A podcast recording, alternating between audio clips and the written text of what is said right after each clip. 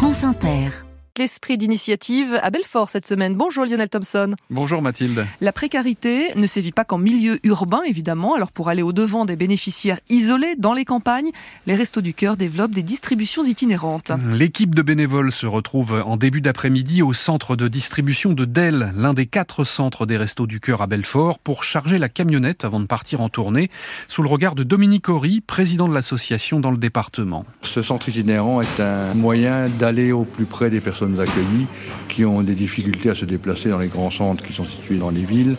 On distribue par ce moyen cinq communes du territoire de Belfort dans le sud et dans le nord, ce qui nous permet d'avoir une surface euh, d'intervention plus globale au niveau du département.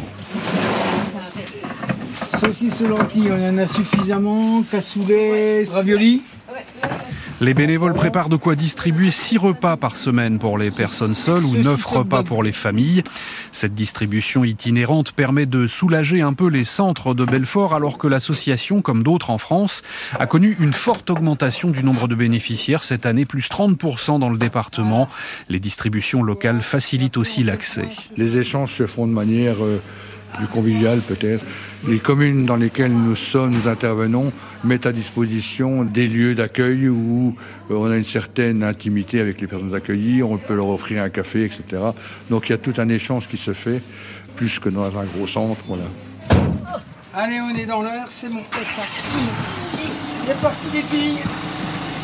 Ce jour-là, la camionnette des Restos du Cœur se rend dans les villages de Montreux-Château et de Bourgogne, à 15 km au sud de Belfort, où nous retrouvons les bénévoles sur un parking à côté de la mairie pour une distribution cette fois-ci à l'arrière du camion.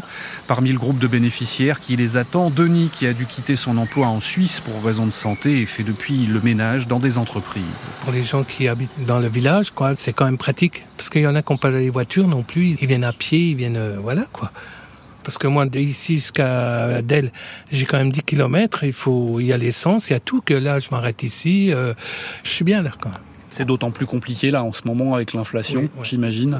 Tout est cher, tout augmente, quoi, sauf le salaire, quoi. C'est une bonne initiative qu'ils ont pris, hein, quand même. Alors, monsieur, avec les spaghettis, une petite sauce tomate. J'en ai déjà eu une. C'est vrai Bon, Vous avez tout mangé très bonne. Bon, ben, ça va bien, on a fait le tour. Et ben voilà, passez une bonne journée. Allez, bonjour. Vous repartez avec quoi dans votre panier alors? Bah, il y a des légumes, euh, il y a des boîtes de conserve, du lait, euh, papier de toilette, pommes de terre, euh, pâtes, euh, un peu tout, quoi. Quelques repas pour la semaine. Voilà, c'est ça, ouais.